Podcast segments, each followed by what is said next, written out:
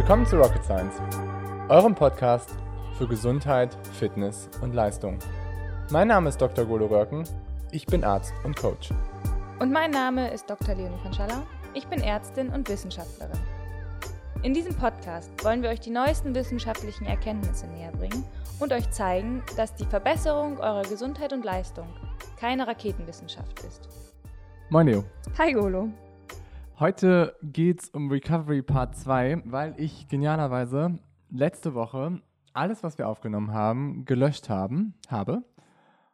Wir hatten Gott sei Dank, haben wir eine Kamera mitlaufen lassen und das hat uns so ein bisschen den Hintern gerettet. Nicht nur ein bisschen. Ja, eigentlich komplett. Und dadurch konnten wir halt nochmal so 50 Prozent von dem retten, was wir eigentlich gesagt haben. Aber heute geht es weiter mit dem, beziehungsweise heute befassen wir uns damit, was wir eigentlich schon mal gesagt haben, aber nicht aufgenommen haben. Und zwar geht es um die kleinen Helferlein, die uns die Erholung vielleicht erleichtern, vielleicht aber auch Sachen verhindern, die eigentlich stattfinden sollen. Genau. Und ähm, um einmal eine Zusammenfassung vielleicht zu geben. Letztes Mal haben wir über vor allem so Auslaufen und, und Dehnen geredet. Dynamisch und statisch.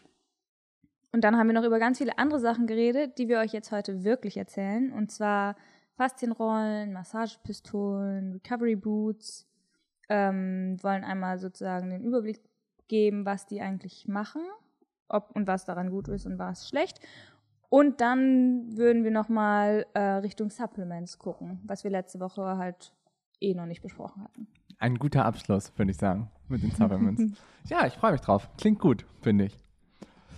Fangen wir an mit den Faszienrollen? Ja, genau. Also ich glaube, Faszienrolle müssen wir nicht erklären, hat wahrscheinlich jeder schon mal gehört, benutzt, vielleicht zu Hause. Ist so eine harte Rolle, wo man sich drüber rollen kann. Und ich finde, der Effekt davon ist eigentlich noch besser als vom Dehnen, was sozusagen die, das Gefühl in den Muskeln angeht, ähm, weil man eben dadurch nicht nur die Muskelfasern eben bearbeitet, sondern auch die Hülle, die um die Muskelfasern drum ist, die Faszien. Faszie. Genau, deswegen heißen die auch Faszienrolle. Und der äh, Sinn und Zweck von dieser Rolle ist eben, dass die Faszie von den Muskelfasern gelöst wird. Wenn wir halt Sport machen, dann ist es so, dass ähm, Entzündungsprozesse ablaufen und die, diese Entzündungsprozesse führen dazu, dass diese Faszien an den Muskelsträngen festkleben. Und diese Verklebung führt eben, das kann sich ja jeder vorstellen, zu einer ähm, ja, schlechteren Dynamik der Muskelfaser, zu einem Verstopfen von Lymphabflusswegen und auch zu einer Einschränkung der Propriozeption, also das, was sozusagen die Muskeln an unser Gehirn weiterleiten, wie wir uns gerade bewegen.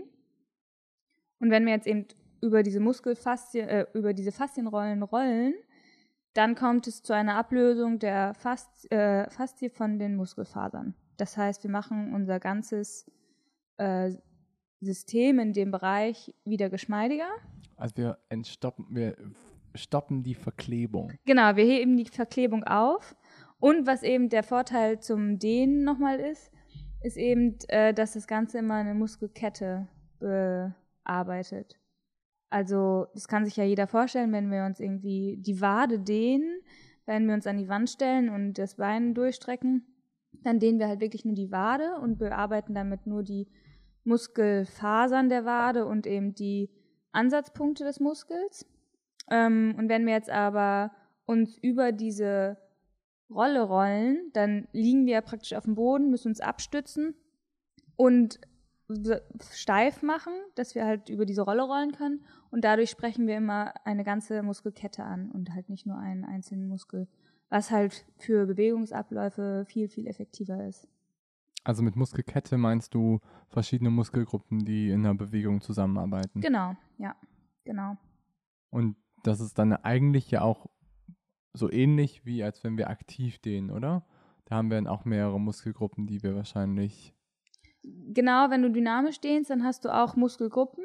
Ja. Ähm, aber wenn du, das kannst, also wenn du dynamisch dehnst, hast du ja auch meistens so eine repetitive Bewegung, die dann aber auch zum Beispiel nur die hintere Muskelkette mhm. vom Bein ja. beansprucht. Wenn du dich aber über diese Faszienrolle rollst, dann hast du ja nicht nur dein Bein, was aktiv ist, dann hast du ja auch irgendwie äh, Rumpf und Stützmuskulatur vom Oberkörper mit beansprucht. Du hast so, also viel umfassender deinen ganzen Körper in Bearbeitung. Ja, klar. Also du hast dann ja auch, auch die Übergänge zwischen den verschiedenen Muskelgruppen, die du halt noch genau. mehr ver verarbeitest. Ja. Und du bearbeitest ja nicht nur die Muskulatur, sondern auch halt irgendwie das Bindegewebe, was so dazwischen ist. Und mm, genau, die was, Faszien. Genau, was die Faszien sind. Genau, okay. Ähm, also ich merke schon, du bist ein relativ großer Fan von der Faszienrolle. Ja, total. Ehrlich gesagt schon. Und es gibt auch Studien, die zeigen, dass du halt ähm, eigentlich in einem ähnlichen Ausmaß wie mit dem dynamischen Dehnen deine ähm, äh, Rotation of Motion, also deine ähm, das Bewegungsausmaß, äh, das, guck mal, das konnte ich letztes Mal auch schon schlecht erklären, ähm, das Bewegungsausmaß deines Gelenkes verbessern kannst. Aber sozusagen deine, deine, ähm, oh, jetzt hast du mich aus dem Konzept gebracht. Nee, also. Golo macht hier Faxen. Immer. Weißt du doch. Ja. Ähm. Ja, also ich meine, der Punkt, den du wahrscheinlich sagen willst, ist einfach, dass du, also so Range of Motion ist, glaube ich, den meisten vielleicht noch nicht so ganz ein Begriff, aber das ist, wie weit du dein Gelenk maximal bewegen kannst. Und das ist bei vielen Leuten, die halt Einschränkungen haben oder bei denen die Muskulatur vielleicht, wo der Muskeltonus vielleicht zu hoch ist oder wo die vielleicht die Übergänge zwischen, dem, zwischen den Gelenken nicht funktionieren oder wenn du sehr viel Muskelmasse hast, dann kann halt dieser Range of Motion eingeschränkt sein. Ich glaube, das typische, typische Beispiel ist irgendwie der Bodybuilder, der irgendwie immer nur isoliert seine Brust trainiert hat und danach halt nicht mehr schafft, seine Zahnbürste zu benutzen, weil er halt so seine obere Extremität so dermaßen irgendwie verkürzt hat, dass er halt nicht mehr wirklich ähm, das Ganze dehnen kann. Und das ja. ist, denke ich, was du meinst mit Range of Motion und was man halt dadurch verbessern kann. Ja, ja, genau. Auf jeden Fall. Aber was ich eigentlich sagen wollte, ist, ähm, was du eben auch dadurch verbesserst, ist ähm, die Preparedness of for Readiness. Dass du halt sagen kannst, wenn du also dazu gibt es Studien, dass du, wenn du dynamisch dehnst oder ähm, eben diese Faszienrolle oder auch Massagepistolen benutzt, dass du am nächsten Tag besser für dein nächstes Training vorbereitet bist, als wenn du zum Beispiel statisch dehnst oder gar nichts machst. Das ist interessant. Und was auch der Unterschied zum sogar zum dynamischen Dehnen ist, nicht nur zum statischen, ist, dass du auch vor dem Training Faszienrollen und Massagepistolen schon mhm. einsetzen kannst, weil du eben nicht dieses Auseinanderziehen der Muskelfasern hast. Das heißt, das ist sogar was, was du schon vorher, wo, vor dem Training anwenden kannst. Wer das macht, ist Franz Löschke, so ein Profi-Triathlet. Der macht im Ironman, hat eine ähm, Faszienrolle in seinem Wechselbeutel für die, für die zweite Wechselzone und rollt sich erstmal, bevor er anfängt zu laufen. Das, Echt? Ja, das und macht er sogar im Wettkampf. Also und was alles? Beine, Rücken, äh, Nacken? Äh, Rücken vor allen Dingen und untere, untere Rückenmuskulatur. Dass er sozusagen dann eine gute Hüftmobilisation hat? Vermutlich. Spannend. Ja, ist echt ziemlich spannend. Müsste man ja. ihn mal fragen. Können wir mal irgendwie eine WhatsApp schreiben oder so. Oder bei Instagram. Ob hey. er. Ähm, Sag mal, warum benutzt du eigentlich die Faszienrolle? Hast du die, hast du die letzte Studie von Cheatman and Al gelesen? Benutzt du deswegen die Faszienrolle, anstatt dich zu dehnen? Ja, weil man ja. muss ja sagen, wenn er stattdessen sich dehnen würde, dann würde er halt seine Muskelfasern höchstwahrscheinlich auseinanderziehen und hätte praktisch nicht die perfekte Vorspannung, um danach einen Marathon oder einen Halbmarathon zu laufen, wird sich damit praktisch ins Ausschießen und mit der Fastenrolle passierte das eben nicht. Ja, das ist, das ist, das können wir nochmal, das haben wir, glaube ich, letztes Mal vielleicht schon mal schon ange, wobei, nee, das haben wir ja nicht besprochen, aber das haben wir das letzte Mal auf jeden Fall auch im Podcast gesagt, dass Muskeltonus was ist, was einem hilft und wiederum nicht mehr hilft. Also hat man eine gute, einen guten Muskeltonus, eine gute Vorspannung, ist das was, was die Leistung verbessert. Hat man zu viel davon, dauerhaft ist es was, was eher Prozesse verhindert und ähm, auch die Beweglichkeit, glaube ich, nicht unbedingt verbessert. Nee. Und hast du aber zu wenig, dann deine, sind deine Muskelfasern quasi zu weit auseinandergezogen und du kannst halt nicht mehr richtig kontrahieren, also sie können sich nicht mehr so gut zusammenziehen und dadurch verminderst du auch wiederum deine Leistung. Also du brauchst. Meinst du nicht, dass es noch da drin ist?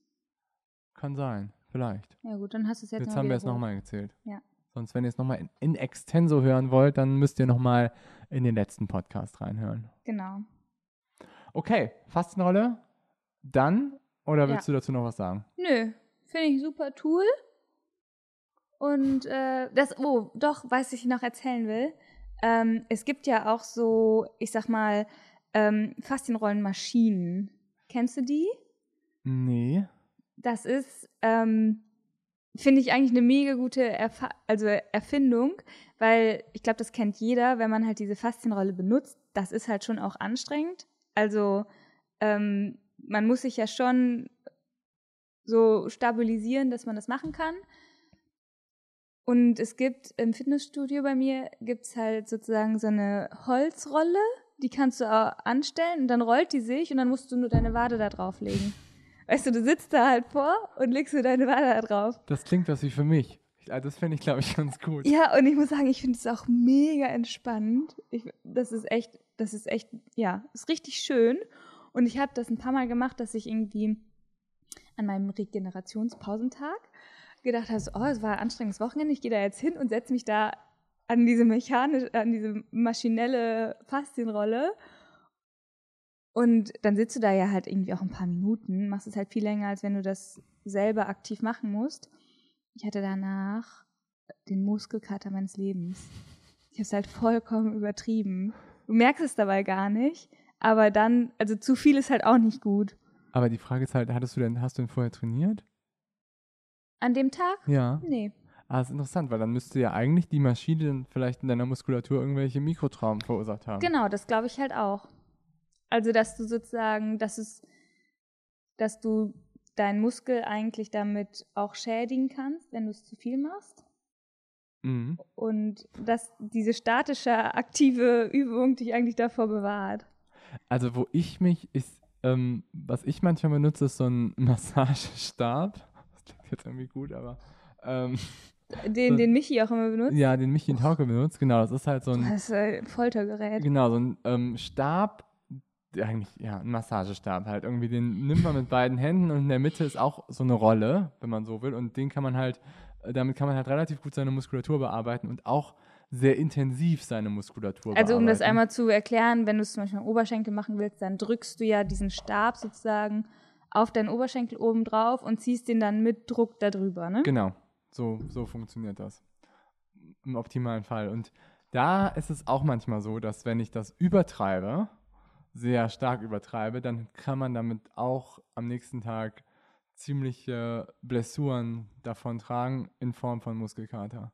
Habe ich schon gemerkt. ja. Und ich glaube, was du damit provo provozierst, sind halt so kleine Misko Mikrofaserrisse im Muskel. Ja, das kann ich mir auch gut vorstellen. Mhm. Okay, Faszienrolle, check. Ja. Ja? Gut, dann geht's weiter mit der Massagepistole. Ja, da kann man eigentlich gar nicht. äh, Hast du das schon mal benutzt? Ja, habe ich schon Wie mal. findest du es? äh, ich finde es sehr angenehm, so einfach vom, vom Gefühl her. Und ich habe es benutzt, weil ich immer noch ein bisschen Adduktorenprobleme habe. Dann habe ich das halt mal einfach so damit ausprobiert und habe es irgendwie auf einer relativ soften Stufe erstmal benutzt. Und ich hatte auch jetzt nicht so ein, eine sehr kraftvolle, sage ich mal. Also es war jetzt nicht vielleicht die hochpreisigste. Und ähm, ich fand es gut, aber ehrlich gesagt hatte ich keinen großen Effekt danach. Hm. Aber ja, ich glaube, da bin ich auch noch in der Findungsphase und habe auch noch nicht, ich habe ehrlich gesagt noch nicht so viel daran ausprobiert. Aber ich finde, es ist auf jeden Fall nochmal wert, es vielleicht nochmal auszuprobieren. Okay. Wie siehst du das? Ich habe es noch nie ausprobiert. Mhm. Ähm, aber Studien sagen eigentlich, dass Faszienrolle und Massagepistole den gleichen Effekt haben. Das heißt, Massagepistole ist eigentlich die faule Variante der Faszienrolle, bringt die nicht unbedingt mehr, macht aber auch nicht mehr kaputt. Das ist das richtige Tool für mich, glaube ich. ja, ich glaube, ich muss mir sowas kaufen. Das klingt genau, weil ich, für mich persönlich, ist es genau das das Problem häufig. Was Also meinst ich- du? dass ich zu faul bin, um gewisse Dinge einzusetzen. Ja, Für mich persönlich. bin ich ganz bei dir. Also ich habe jetzt morgens, wenn ich aufstehe, habe ich immer ein zehnminütiges Mobility-Programm, Echt? wo ich absolut von überzeugt bin und das mache. Krass. Ja. Ähm, habe mir so ein bisschen was von Laura Philipp zusammengesucht und noch von zwei, drei anderen Leuten ein paar Yoga-Übungen dazu gemacht. Mache ich dazu und finde ich ziemlich gut. Hat mir Mhm. auch meines Erachtens subjektiv total geholfen mit meiner Verletzung. Ähm, aber ich habe dann irgendwann, das war halt schon für mich sehr aufwendig zu integrieren. Ich musste es schon irgendwie mit so einer Routine oder sowas verknüpfen. Also ich habe die Routine, ich mache meine Kaffeemaschine an und danach gehe ich auf die Matte. Immer. Und wenn ich das wann, nicht und wann mache. machst du das mit der HRV-Messung? Ach, das stimmt, das ist genau, hast recht. Das findet noch vorher statt. Also ich mache die, stimmt, ich mache die Kaffeemaschine an, gehe auf Toilette, HRV-Messung, Mathe. Okay, genau, das ist. Und dann Kaffee trinken und dann schaffe ich es in einer halben Stunde fertig zu sein zum Sport. Aber das ist meine so meine Routine. Und wenn ich das nicht in eine Routine eingebaut habe, dann mache ich das auch nicht. Und Ja. das, glaube ich, müsste man auch machen, wenn man dauerhaft eine Faszienrolle benutzt, dass man halt immer nach dem Training oder nach einer bestimmten Trainingsform halt immer die Faszienrolle Mhm. einsetzt. Oder Ja. halt dann die. Und die Massagepistole würde mir da wahrscheinlich helfen, dass ich die öfters einsetzen würde, vermutlich. Könnte Aber wie sein. ist das, wie ist das so nach High-Intensity-Sachen? Da gibt es wahrscheinlich noch keine Studien zu, ne? Habe ich, also ehrlich gesagt, in den Studien, die ich gelesen habe, es waren auch nur zwei, ähm, wurde nicht zwischen Low und High Intensity unterschieden. Ja, Mhm. weil darauf kommen wir gleich, glaube ich, nochmal zu sprechen, wenn wir über so Reboots, Supplements, eigentlich als nächstes. Mhm. dass natürlich ist es gut, die Erholung zu fördern und es ist sinnvoll, sich nach Sessions auch zu erholen. Aber es gibt immer den Punkt, wo man vielleicht auch einen Trainingseffekt mit so einer Erholungsmethode einschränken kann.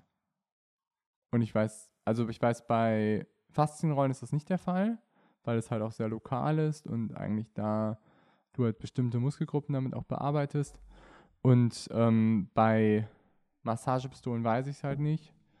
Und jetzt, wenn wir auf Reboots und Icebader kommen, ich denke mal dann, Dann kommen wir zum Negativen auch. genau. Obwohl, also ich muss, äh, Reboots können wir ja einmal, oder Recovery Boots können wir ja einmal beschreiben vielleicht Ja. erstmal. Mhm. Finde ich auch gut. Das ist so ein pneumatisches System, also mit Luft gefüllte Kammern, die ähm, kurzzeitig den Lymphabfluss und Venenabfluss und Arterienfluss, Mhm. oh, nee, ne? nee, das ist zu wenig, ähm, reduzieren oder vermindern oder komplett stillstellen. Und danach, nach dieser Anwendung, kommt es halt zu einer vermehrten Durchblutung des ganzen Gewebes und ähm, beispielsweise der Lymphabfluss wird verbessert. Und es kommt einfach lokal zu einer verstärkten Durchblutung.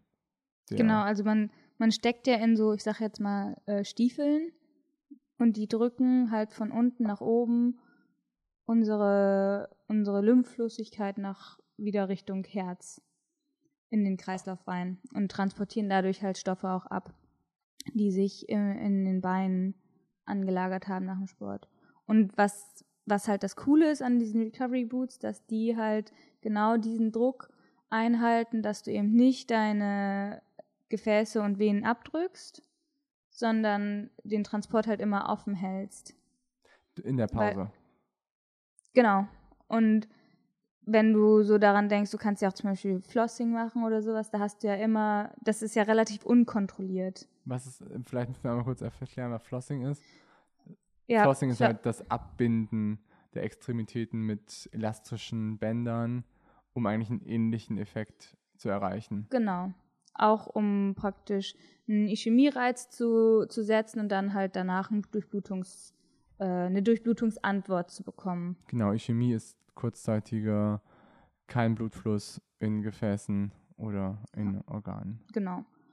Und diese Recovery Boots haben halt einen kontrollierten Druck, der dafür sorgt, dass deine Lymphe praktisch ausgequetscht werden und in die Venen gequetscht werden, deine Lymphflüssigkeit, und die Venen aber immer offen bleiben, um das halt direkt abzutransportieren. Das ist halt so der, sozusagen der Kniff dabei. Das Lymphsystem ist ja eigentlich ein System, was noch unabhängig von unseren Arterien und Venen stattfindet, wo vor allen Dingen so Immunreaktionen oder Immunstoffe halt auch transportiert drin werden. Und ähm, genau, das ist halt ein super wichtiges System, um auch den Flüssigkeitshaushalt, denke ich mal, noch weiter zu regulieren. Ne? Genau. ja, Flüssigkeitshaushalt und aber auch insgesamt sozusagen die Zirkulation von allen Metaboliten fördert. Ja. Okay. Aber genau, die Reboots reduzieren das kurzfristig und danach kommt es aber zu einer Steigerung des Ganzen. Weil wenn wir einmal so einen Ischämie-Reiz gesetzt haben, dann sagt unser Körper danach, okay, wir müssen das Ganze jetzt noch deutlich mehr durchbluten und noch mehr da durchschicken, weil unser Körper eigentlich das immer ein bisschen blöd findet, wenn irgendwas nicht so gut versorgt ist. Genau, und immer mit einer Überkompensation praktisch reagiert. Und dass man da halt, also erstmal einschränkend sagen muss oder vergleichend sagen muss, vielleicht erstmal, dass sozusagen die, das subjektive Gefühl von so einer Muskelübersäuerung ist halt weniger danach. Ähm, und so ein Range of Motion ist auch gesteigert, wie beim Dehnen und, und der Anwendung von Faszienrollen. Ähm, Regenerationszeit soll angeblich vermindert sein, laut Studien. Glaube ich auch, weil du hast ja schon, das ist ja schon ein gutes Gefühl, wenn du raussteigst. Das ist schön. So, deine Beine fühlen sich irgendwie danach locker an. Oder leicht, ist vielleicht das richtige Wort. Der Kniff daran, der, den es für mich so ein bisschen schwierig macht, ist, ähm, du hast diese Effekte nur, wenn du das innerhalb der ersten 30 Minuten nach deinem Training macht, machst. Das finde ich, muss man halt wissen. Wenn ich wenn ich laufen gehe und dann nach Hause komme und erstmal äh, was esse und dusche und dann in diese Reboots gehe oder Recovery Boots gehe, dann hast du halt eigentlich keinen Effekt mehr auf deine Regenerationszeit. Das finde ich halt, das ist so ein bisschen so ein Kasus Knacktus da dran, was man einfach wissen sollte, wenn man die anwendet. Ähm, und das andere ist natürlich auch, dass du dir dadurch vielleicht sozusagen so eine Anpassung verscherzt. Genau. Also das ist, fuseln wir das nochmal kurz auseinander, weil da war ziemlich viel drin, worauf du jetzt gesagt hast. Und zwar, erstens hat man natürlich ganz viele Prozesse, die irgendwie stattfinden in diesen 30 Minuten nach so einer Einheit. Das ist ja irgendwie so in fast jeder Studie irgendwie, die zur Erholung ist, ist es irgendwie bei akuten Sachen immer diese 30 Minuten ähm, Post-Exercise, äh, egal ob es jetzt irgendwie Open-Window-Effekt ist, bei Kohlenhydratzufuhr, bei ähm, muskulärer Ermüdung und sonst was sind es halt oft diese 30 Minuten danach mhm. und deswegen muss man halt so ein bisschen abwägen, okay, was macht jetzt irgendwie Sinn und was macht vielleicht jetzt keinen Sinn. Ne? Genau. Und das Zweite, was du gesagt hast, das finde ich fast noch wichtiger, dass man halt guckt, was machen wir überhaupt, wenn wir irgendwie eine Trainingssession haben und viele Trainingssessions sind Stress für unseren Körper, also wir induzieren ganz bewussten Stress und wir wollen, ausgehend dieses Stress, wollen wir halt eine Anpassung erreichen. Und wenn man jetzt diesen Stress dramatisch vermindert, dann erreichen wir vielleicht keine Anpassung mehr. Also das heißt, dass wir halt diesen Stress auch brauchen, das haben wir auch in der letzten Podcast-Folge besprochen. Und viele Methoden, die manche einsetzen, vermindern einfach die Anpassung, die man danach erreicht. Und da ist auch für mich, wo ich so denke, okay, mit den Reboots, glaube ich, muss man. Ist Reboots eigentlich eine Marke? Mhm. Ja, oh, ja, Recovery Boots.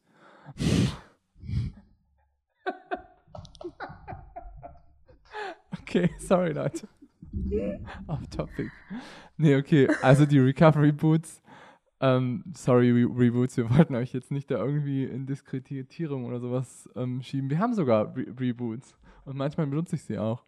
Aber trotzdem, nach manchen Sessions sollte man sich halt überlegen, die einzusetzen, weil sie vielleicht auch den Trainingseffekt zunichte machen. Und dabei denke ich vor allen Dingen an Hit-Sessions. Das ist so das, wo ich denke, okay, bei einer Hit Antwort hast du relativ viele so proinflammatorische Zytokine, das sind also so Botenstoffe, die eher Entzündung vermitteln, die Entzündung verstärken.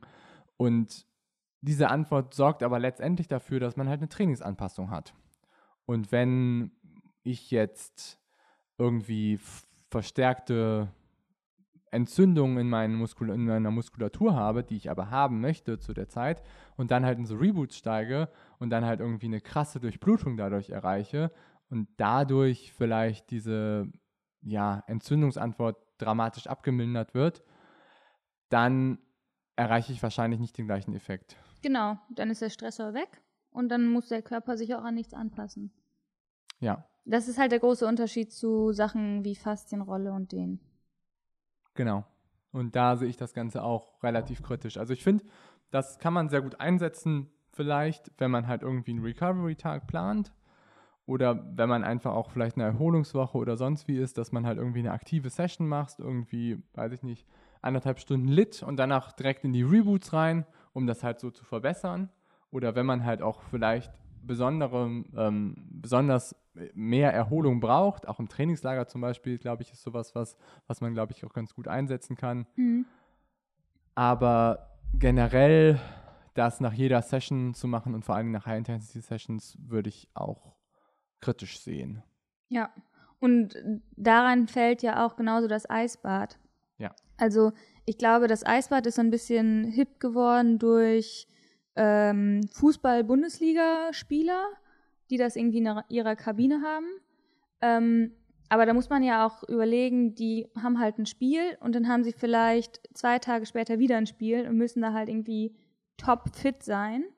Und dann macht es auf jeden Fall Sinn, dann in so ein Eisbad zu gehen, weil du eben genau wie, also nicht genau wie, aber ähnlich wie bei den Recovery Boots deine inflammatorische Antwort stoppst. Du legst die praktisch auf Eis und ähm, deine, ja, deine Entzündungsprozesse im Muskel dadurch abmilderst. Dein Myostatin, also sozusagen Molekül aus deinen Muskelfasern, ähm, schneller einfriest, dass es nicht kaputt geht und dann schneller recovered wird. Aber du hast halt keine Anpassung von deinem Spiel, von deinen Ja. 90 Minuten. Oder eine verminderte. ne? Oder eine verminderte, Ja. genau. Aber das ist, ich glaube, das ist auch nochmal, also das ist auch voll der wichtige Punkt, dass diese Entzündungsprozesse, da haben wir, glaube ich, in der zweiten oder dritten Folge auch mal drüber gesprochen, dass das Immunsystem halt so ein ganz fein justiertes Ding ist.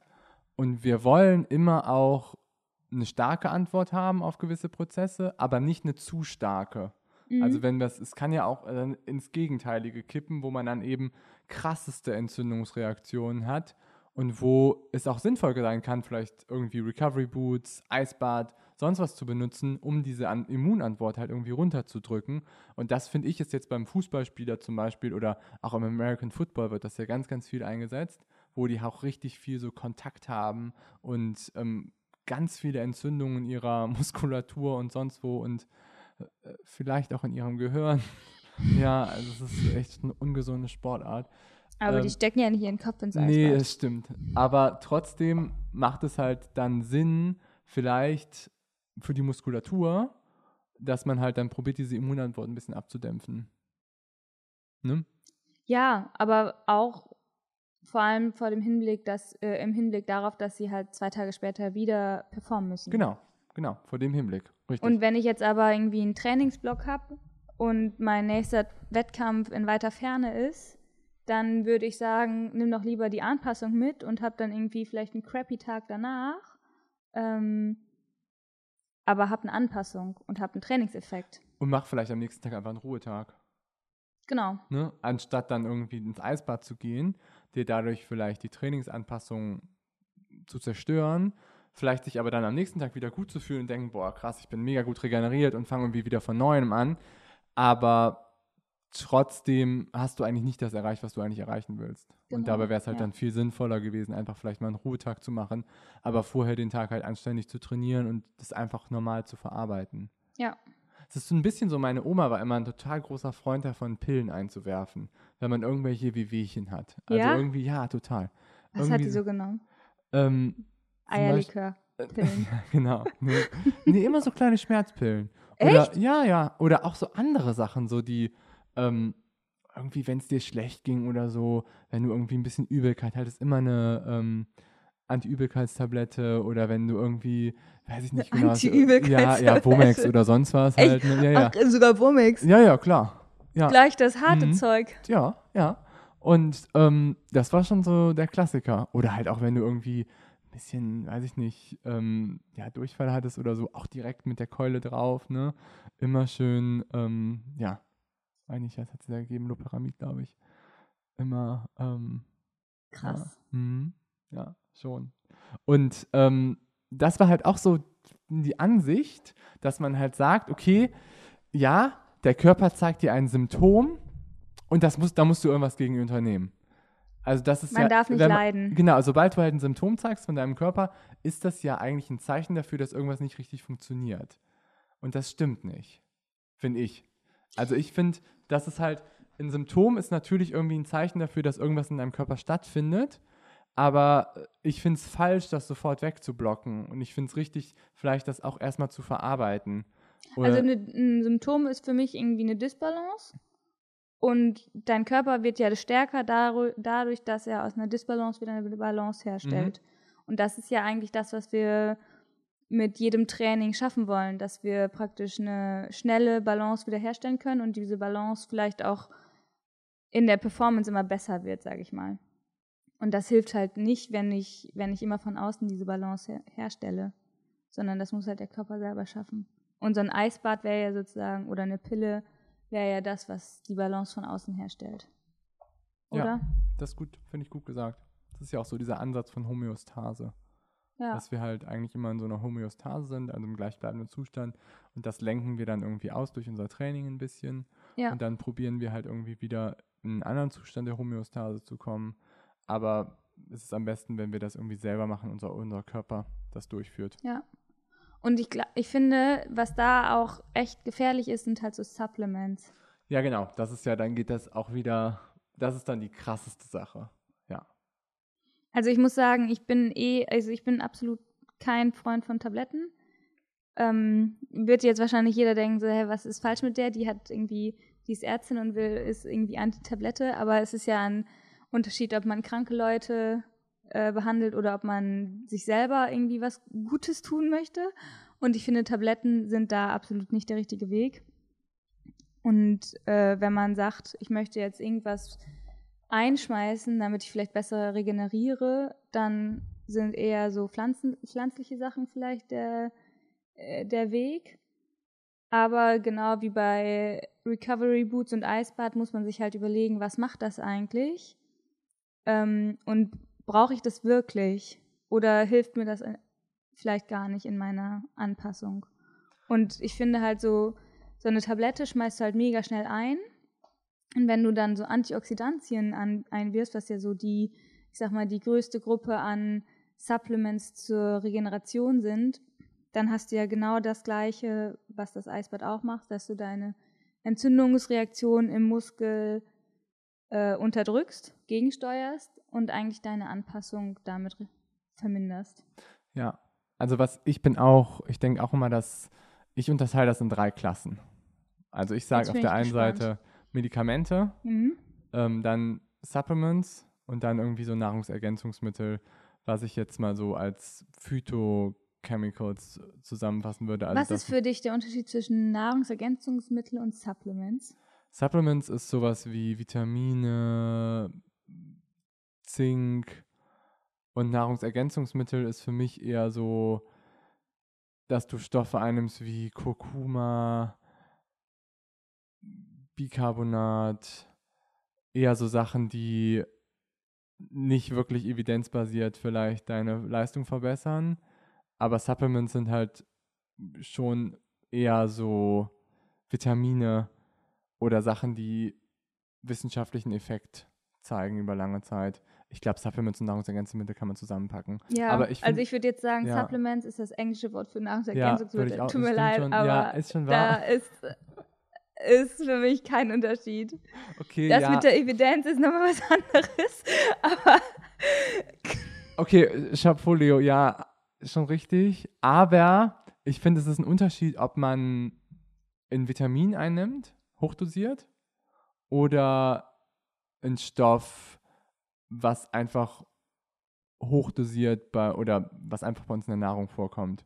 okay, ich würde das Ne, anders also- unterteilen. Ich würde es unterteilen in chemisch und biologisch-pflanzlich. Ja, vielleicht hast du recht. Gefällt mir. Ja, finde ich gut. Also Medikamente, chemisch und pflanzlich. Ja, Das ist nice. Finde ich gut. Nehme ich so auf. okay. Okay. Aber nochmal, okay, aber bevor wir jetzt meine Klassifikation total zerstören, ich finde halt, Medikamente sind nur etwas, wenn man krank ist. Ja. Und da ist keine Ausnahme von zu machen. Das ist egal, ob man Marathon läuft, egal, ob man eine harte Trainingssession gemacht hat, egal, ob man sich sonst wie ins Ausschießt, ein Medikament zu nehmen, geht einfach nicht. Never ever. Außer es ist irgendwie natürlich, ja, man ist halt wirklich verletzt, ne? Das ist was anderes, hat Muskelfaserriss. Das ist- was, das- ist was komplett anderes. Das ist was anderes. Aber wenn man gesund ist und einfach nur trainiert hat, dann gehört das einfach nicht zu, also dann, das, die Debatte führe ich erst gar nicht. Das ist Quatsch. Ja, absolut. Auch mit Voltarensalbe sich einzureiben nach einer harten Trainingssession ist ein absolutes. No-Go. Nee, gar, das geht echt gar nicht. Damit tut man sich halt auch einfach keinen Gefallen, muss man sagen. Genau. Und ich meine, Medikamente ist das krasseste, was eure Trainingsanpassung reduziert. Also wenn du gerade so diese typischen Schmerzmedikamente nimmst, die vermindern einfach ganz dramatisch diese inflammatorische Kaskade. Also das heißt, diese Stoffe, die eine Entzündung auslösen. Das sind aber auch die Stoffe, die die Trainingsanpassung bewerkstelligen. Und wenn man die einfach komplett ausblockt, was man macht, wenn man irgendwie eine Ibu einnimmt oder ähm, ja, ein Diclofenac oder sich fett mit Voltaren einschmiert, dann passiert da einfach nichts mehr. Dann hättet ihr es einfach auch sein lassen können. Genau, dann hätte man es sein lassen können und man hat noch Nebenwirkungen. Ja, das kommt nämlich noch mit dazu. Gerade so was Niere und so angeht, ist es nicht so wirklich Magen, dolle. Schleimhaut. Magen, Schleimhaut, ja. Naja, also never ever. Und chemische ähm, Nahrungsergänzungsmittel, finde ich, sind auch schwierig. Sind schwierig, außer man hat einen Mangel. Also jetzt, ne? So, wir haben ja schon mal über Vitamin D gesprochen, wir haben über Eisen gesprochen. Wir haben, das sind für mich auch chemische Sachen und chemische Nahrungsergänzungsmittel. Kommt drauf an. Also, also du kannst ja auch pflanzlich hergestellt oder pflanzlich synthetisiert, pflanzlich aufgereinigte Vitamine nehmen. Omega-3 ist pflanzlich auf oder fischmäßig irgendwie konzentriert. Fischölkapseln meinst du? Ja. Ja. Stimmt. Ich hätte jetzt eher so an, so an sowas gedacht wie MSM. Ach so. Das ist für mich halt absolut chemisch Mhm. und ein Supplement. Mhm. Und das ist halt ein star super starkes Antioxidant, Mhm. was du halt einfach total schnell überdosieren kannst und dir damit auch jeglichen Trainingsanpassungsreiz raubst. Also nicht alle. Es, es, gibt da, es gibt da so einen, der schweißt es ein wie andere Smarties.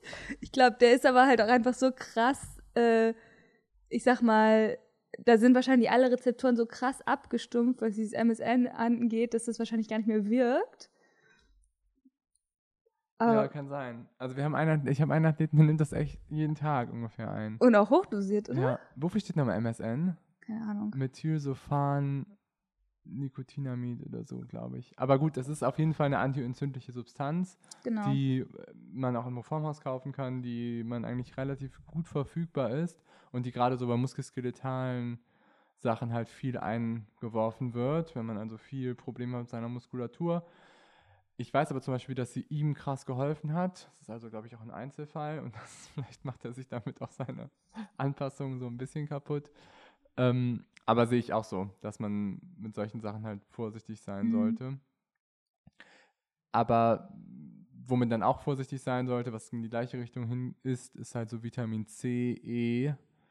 Das sind auch so anti-entzündliche Substanzen und die auch meines Erachtens nach dann auch in die Richtung gehen von wegen Trainingseffekten. ja. Und da gibt es zum Beispiel auch eine relativ sch schöne Studien zu, ähm, die können wir auch nochmal sonst verlinken, die auch sich das nochmal so angeguckt haben, was passiert überhaupt genau, wenn man so entzündliche Substanzen einnimmt und die auch zu dem Schluss gekommen sind, dass das halt eher negativ zu sehen ist als positiv.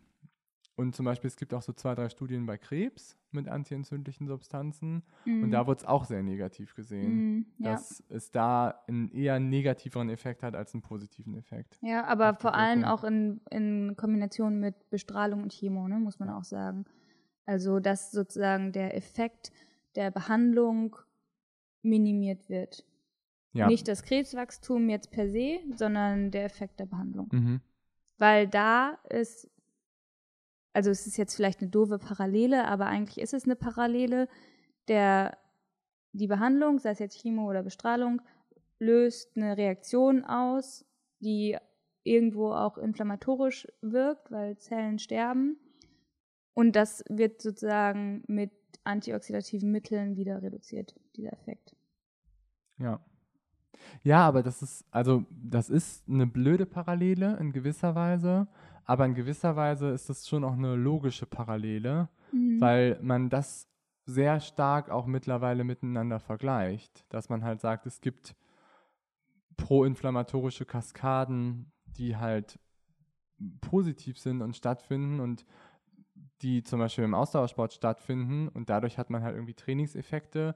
Aber das ist auch einer der Gründe, warum man Ausdauersport auch davon sich Benefits erhofft, auch zum Beispiel in der Krebstherapie oder auch bei ähm, Multiple Sklerose oder so, mhm. halt Erkrankungen, wo man halt sehr, sehr starke auch Entzündungen hat, aber man erhofft sich halt durch dieses Ausdauertraining darauf halt Einfluss zu nehmen, auf diese Kaskade.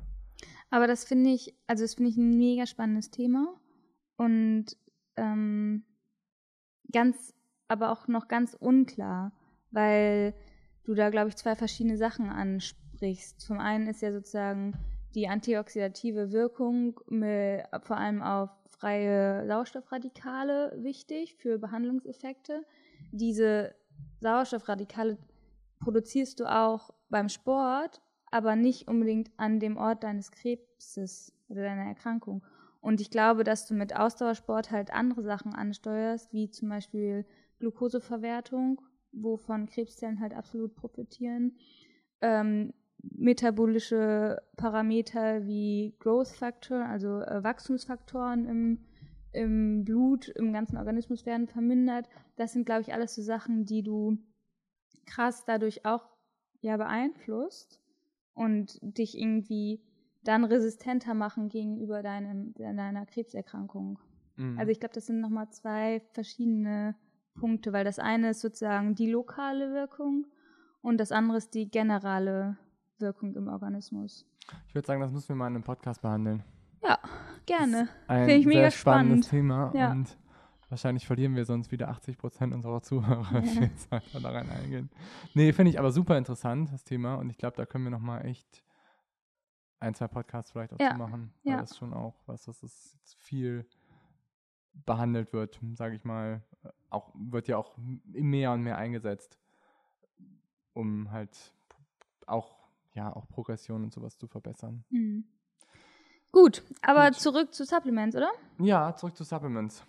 Also, wir haben jetzt Medikamente, absolutes No-Go besprochen. Dann chemische Substanzen in gewissen Situationen okay, aber zum Großteil, Großteil auch eher nein. Für mich ist da echt ein Unterschied, wenn man jetzt irgendwie supplementiert also, wenn man halt Sachen zuführt, die zu gering vorhanden sind. Ne? Mhm, ja. Also jetzt so Eisen zum Beispiel, mhm. Vitamin D. Ich meine, darüber haben wir jetzt echt schon noch häufig gesprochen. Und das ist für mich eine absolute, ja, absolut in Ordnung und auch gut, das dann zuzuführen. Bei Eisen muss ich sagen, das ist ja eigentlich kein typisches Recovery-Tool. Eisen hilft dir ja eigentlich, deine, deinen HB-Wert, deine roten Blutkörperchen zu verbessern oder zu stabilisieren, aber es hilft dir nicht unbedingt schneller zu regenerieren, oder? Hm. Finde ich schon. Also wenn du jetzt, sage ich mal, du hast einen Mangel an irgendwie Eisen, ja? Aber den hast du ja nicht akut nach einem Training. Ja, aber sagen wir, du hast irgendwie Probleme mit mit deinem Eisenwert generell und bist mhm. dann irgendwie eine relativ aktive Läuferin vielleicht, die eine etwas stärkere Regelblutung hat und ähm, hast irgendwie in der Woche hast du irgendwie 80, 90 Kilometer, die du läufst und dadurch reduzierst du weiterhin deine roten Blutkörperchen, dann würde ich schon denken, dass du auch einen positiven Recovery-Effekt davon hast, wenn du halt Eisen dann zuführst, weil du halt dadurch den Sauerstofftransport einfach generell verbesserst. Und dadurch, dass du halt irgendwie den Sauerstofftransport verbesserst, dadurch hast du auch wiederum positive Effekte auf halt irgendwie Erholung, auf Ross zum Beispiel. Ja. Aber ich, also ich verstehe deinen Punkt und sag auch nicht, dass Iron, Eisen schlecht ist. aber meiner Meinung nach ist das kein Recovery-Tool, was dir nächste Woche hilft. Weil wenn du jetzt, wenn du jetzt einen Eisenmangel hast und Eisen supplementierst, dann profitierst du da vielleicht in drei Wochen von. Mhm. Und nicht nach deinem Training. Es, Das ist kein will- finde ich, akutes, ist davon- ist kein akutes Recovery-Tool. Genau, ich finde, das ist abgekoppelt vom Training, Ja, okay. würde ich sagen. Ja. Also ein Supplement. Ja, Ne? genau. Ein Supplement. Ja. Nein, aber ich meine, was man, was, bevor wir jetzt das irgendwie akademisieren, Mhm. ich glaube, was man halt, also was ich damit sagen will, ist einfach, dass es sinnvoll sein kann, Eisen zu supplementieren und auch Mhm. Vitamin D zu supplementieren. Ja, Das ist, Eisen, ich, Vitamin D, da, definitiv. ich glaube, darauf können wir uns einigen, hoffentlich. Können wir uns darauf einigen. Okay, sehr gut. Aber sonst, wie gesagt, muss man sehr stark damit aufpassen mit chemischen Nahrungsergänzungsmitteln, Supplements. Okay, kommen wir zu den pflanzlichen, ja? Und da haben wir schon vorher uns so ein bisschen drüber unterhalten. Und da habe ich eigentlich, Einmal kurz, pflanzlich ist das ja nicht, aber was auch evidenzbasiert hilft, ist Omega-3. okay, Nur um das nochmal kurz, äh, bevor wir ganz zu den pflanzlichen Sachen kommen. und würdest du jetzt hochdosiert immer Omega-3 einschmeißen? Nee. Ist das chemisch oder ist das pflanzlich? Naja, wenn es aus Fischöl hergestellt wird, dann ist es tierisch. Okay. Aber es ist auch anti-inflammatorisch. Also es hilft dir sozusagen auch nach deiner Trainingssession. Mhm. Aber ich finde, das ist zum Beispiel auch eher was, was chronisch ist. Ja, Es ist eher, es ist auf jeden Fall so ein Zwischending. Man kann Ja. jetzt nicht so sagen, dass man seine Trainingsadaptation wahrscheinlich dadurch vermindert, dass man. Oder ich weiß es nicht, da müsste man, glaube ich, nochmal eine Studie zu machen. Es gibt Studien, die sagen, dass du damit auch direkt äh, anti- anti-inflammatorische Wirkungen erzielst. Der, ich muss aber zugeben, der, der Pathomechanismus dahinter ist mir nicht klar. Mir auch mich auch nicht. Also ich glaube nicht, dass du damit zum Beispiel Sauerstoffradikale verminderst. Nee, das glaube ich auch nicht.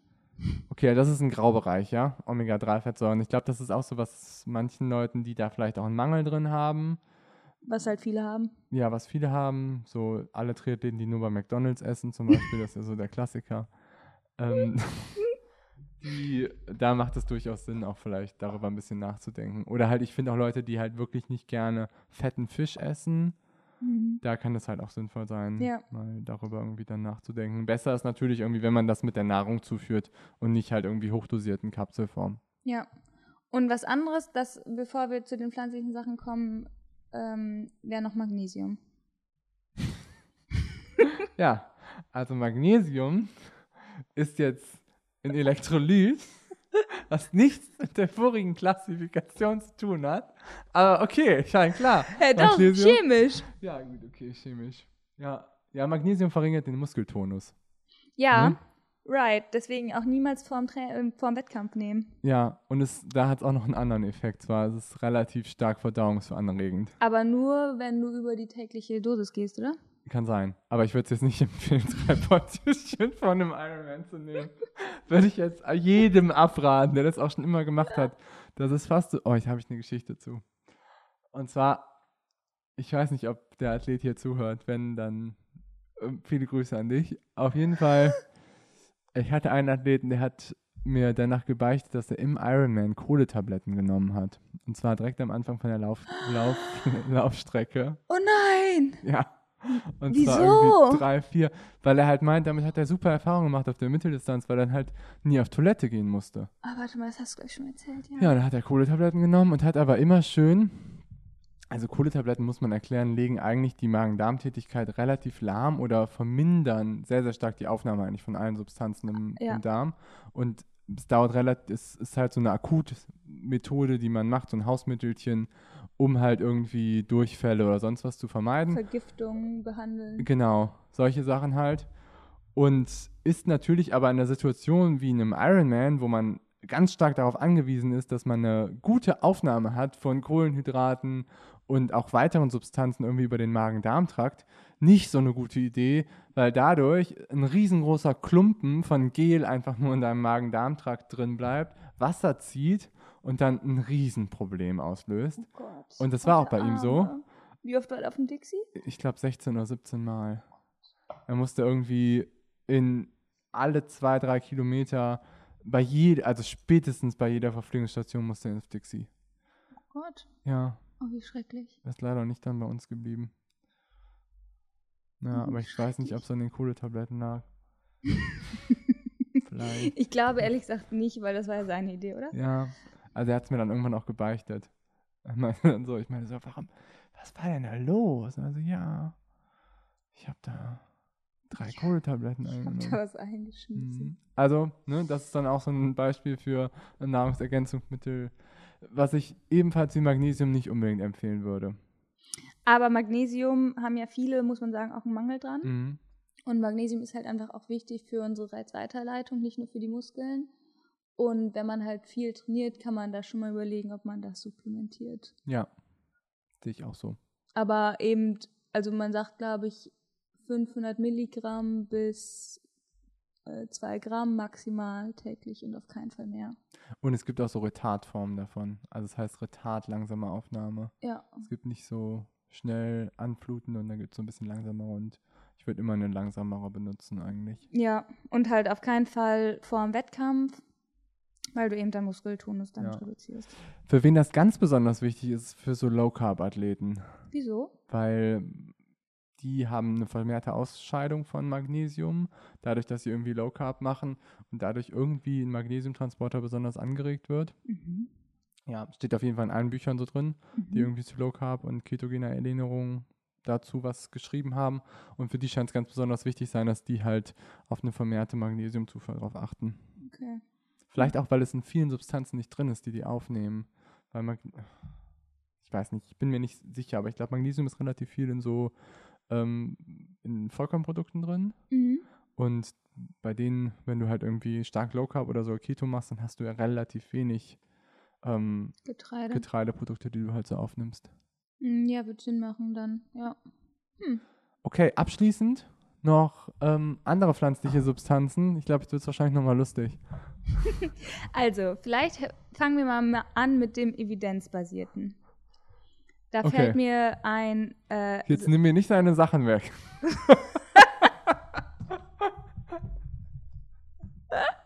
glaub Wehe, du nimmst mir jetzt genau die beiden Sachen weg, über die ich was erzählen kann. Sauerkirsch?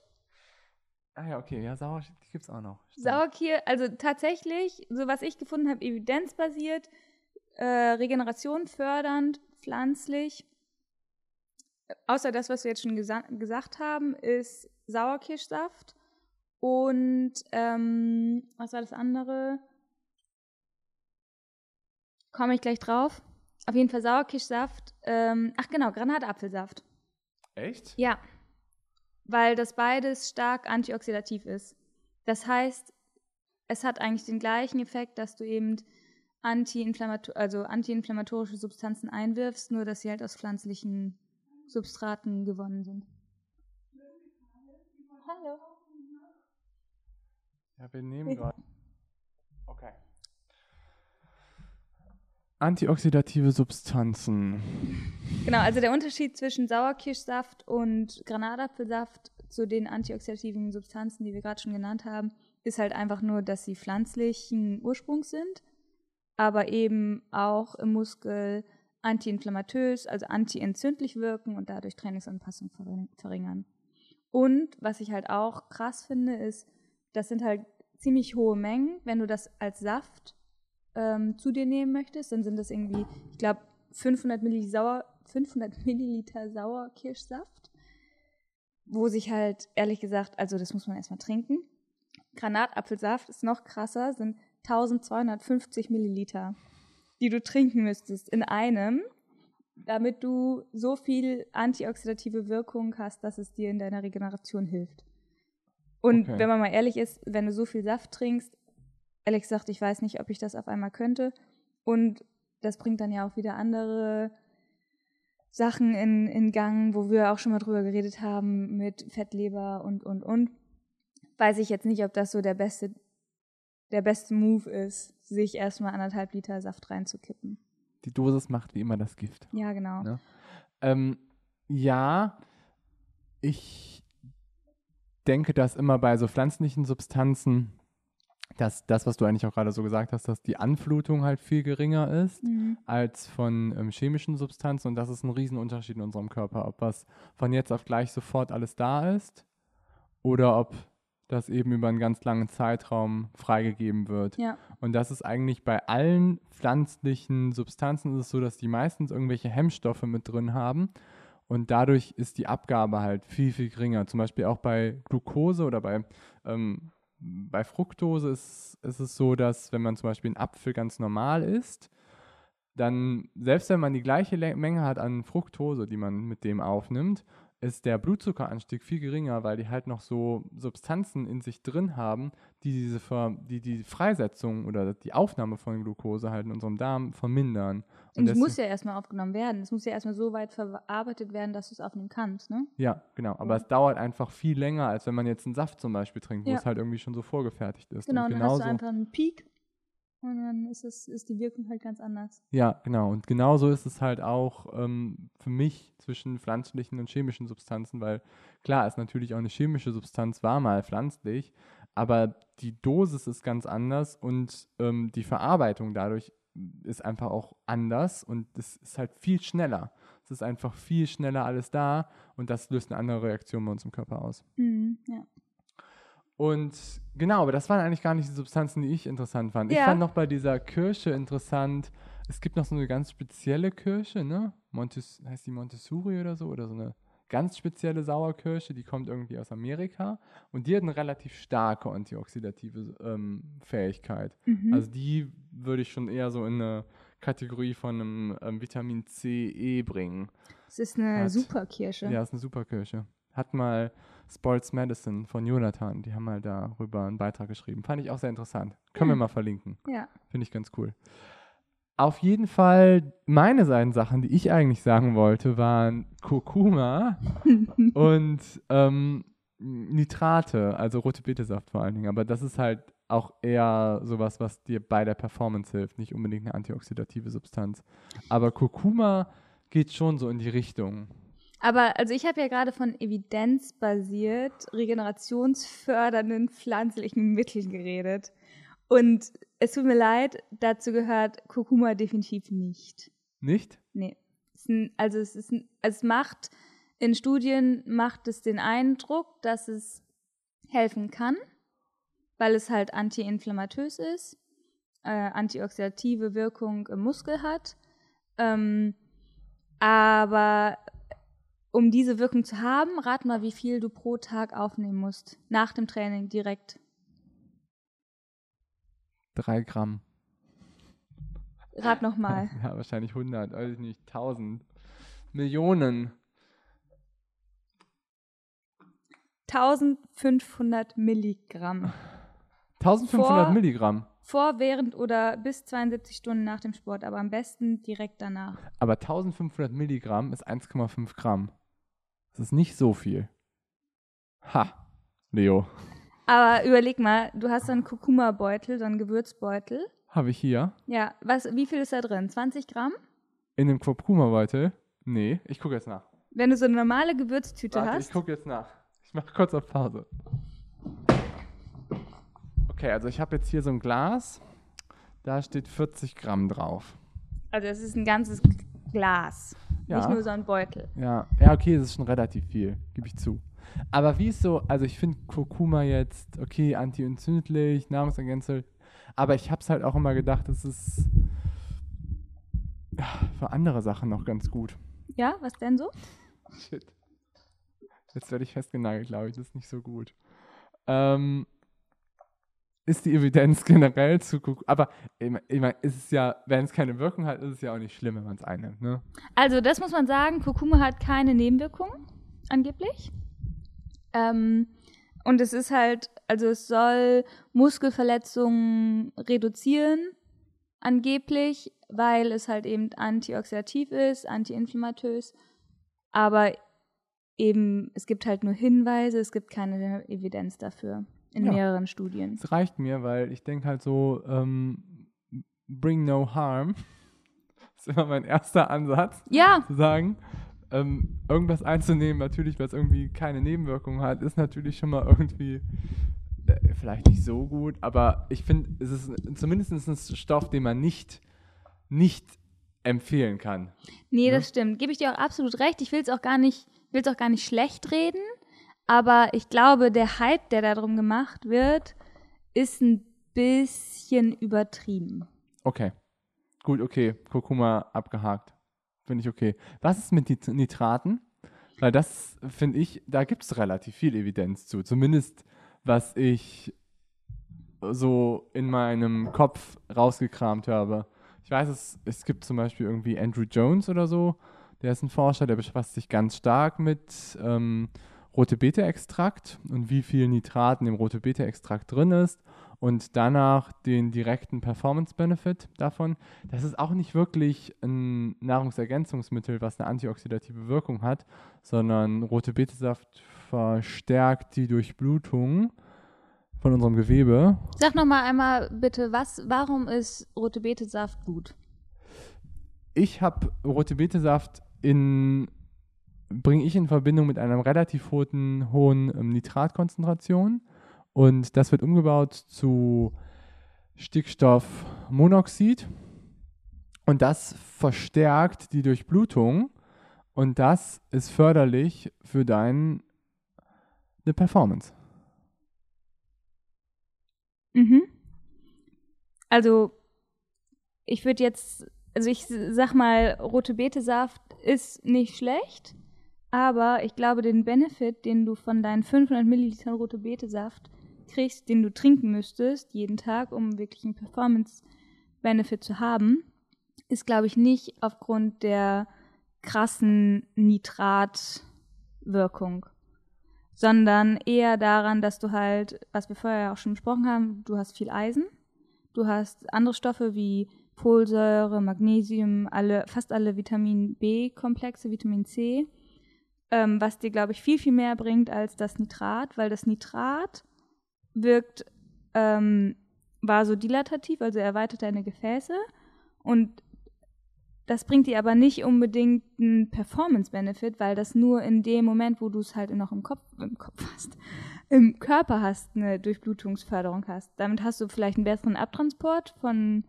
von ähm, Stoffwechselendprodukten aus deinem Muskel raus.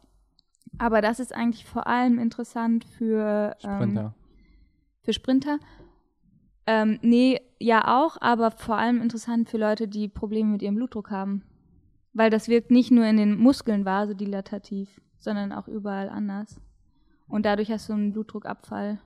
Und wenn du Hypotoniker, äh, Hypertoniker bist, dann hilft dir das sozusagen, ohne Tabletten da ein bisschen gegenzusteuern.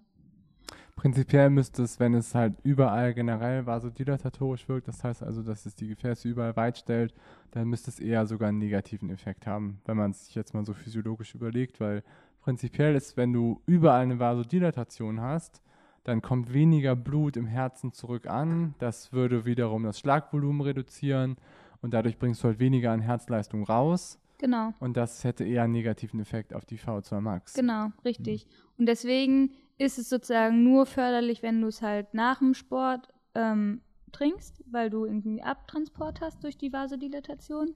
Aber beim Sport selber bringt dir das Nitrat nichts sondern dann eher deine ganzen, dass du deine ganzen Spurenelemente-Speicher aufgefüllt hast durch die rote Beete. Also da müssen wir, glaube ich, nochmal nachhaken. Ich muss mich da nochmal mehr wissenschaftlich belesen, weil es gibt relativ viele gute Podcasts auch dazu. Ich sage auch gar nicht, dass es schlecht ist. Ich glaube halt nur, dass das Nitrat nicht das, das Zünglein an der Waage der roten Beete ist. Aber es gibt, ja, aber es, ich meine, ich, ich verstehe deine Argumentation, aber es gibt relativ viele auch ähm, echt schlaue Jungs, die das kurz vorm Wettkampf nehmen. Das würde ich dann halt nicht verstehen. Weißt nee, du? aber ich glaube, die Leute trinken das am Tag vorm Wettkampf, oder? Ah, okay. Und nicht morgens vorm Start. Das kann sein, ja. Und dann, wenn du das am Abend vorher oder am Tag vorher trinkst, dann, dann hast du den Effekt deiner Spurenelemente, deiner antioxidativen Flavonoide dein Magnesium, deine Vitamin B-Komplexe. Und dann hast du kurzzeitig in dem, weiß ich nicht, in den drei Stunden, wo du das verdaust, hast du vielleicht auch einen gewissen, An äh, gewissen Effekt auf deinen Blutdruck und auch auf deine Blutzuckerregulation, die auch dadurch sensitiver wird. Aber den Blutdruckeffekt der Nitrate hast du nicht mehr während dem Wettkampf. Okay, das macht Sinn. Und ja, finde ich auch. Sehr smart.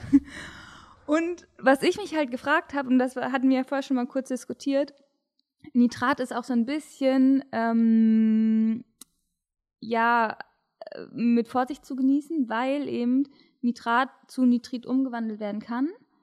Und Nitrit wiederum kann eben zum einen von, von Kindern, ähm, also für Kinder ist es halt nicht gut und es kann äh, auch weiter zu Nitrosaminen verstoffwechselt werden, was eben Krebs, krebserregend ist. Ja, das stimmt, aber das glaube ich, also ich meine, jetzt der normale Zuhörer bei unseres Podcasts wird wahrscheinlich jetzt. Ist aus dem Kindesalter nicht- raus, ne? Der ist jetzt spätestens jetzt irgendwie ausgestiegen. Und ähm, ich weiß nicht, ob man, ob wir das so stehen lassen sollten. Weißt du, ich glaube nicht, dass man jetzt rote Betesaft mit Krebs assoziiert. Nein, auf keinen Fall. Aber das, also weil das, diese Diskussion mit dem Nitrat und Nitrit und Nitrosamin, das ist schon auch ähm, bewiesen. Und deswegen auch hier, auch rote Beete ist sozusagen, die Dosis macht das Gift. Ja, genau. Wie bei allem. Wie bei Ja. allem. Also in der Woche vom Wettkampf kann man auch ruhig seine 2x3 500 Liter Milliliter Packungen rote Betesaft catchen. Ja, und was man da vielleicht nochmal zu sagen kann, wenn du halt, also die rote Beete kannst du ja roh essen oder gekocht. Ja, Und wenn man halt weiß, dass man irgendwie rote Beete hat, die schon entweder lange liegen, weil du die lange im Keller hast oder weil die irgendwie lange Anfahrtswege hatten. der Effekt Da- bestimmt zehnmal verstärkt. Nee, dann ist nämlich, dann ist nämlich der Punkt, dass aus schon in den Pflanzen, äh, in den rote Beete-Knollen selber aus dem Nitrat Nitrit geworden ist. Und dann musst du die am besten kochen. Ach so. Ähm, und dann ist der Nitritgehalt und der Oxalsäuregehalt wieder geringer und dann hast du praktisch den ähm, Effekt nicht. Macht's keine Nierensteine mehr, meinst du? Ja. Ja. Ja. Ähm, möchtest du noch etwas sagen? War das jetzt zu viel? Nee, alles gut. Dein Redeanteil ist heute, glaube ich, deutlich höher als meiner. Das finde ich gut. Ja, dann, aber dann ähm, möchte ich auch nichts mehr sagen. Halt dich jetzt gestaubt, das sollte ich nicht, Leo. Nee, aber sollen wir einmal zusammenfassen? Ja, das darfst du jetzt machen. Also wieder klar, ne? Ich habe letztes. Mal zusammengefasst und das hast du gelöscht. Ja, So. stimmt. Ja, kann sein. Also wir haben, glaube ich, diesmal wieder genauso lange gesprochen wie das letzte Mal.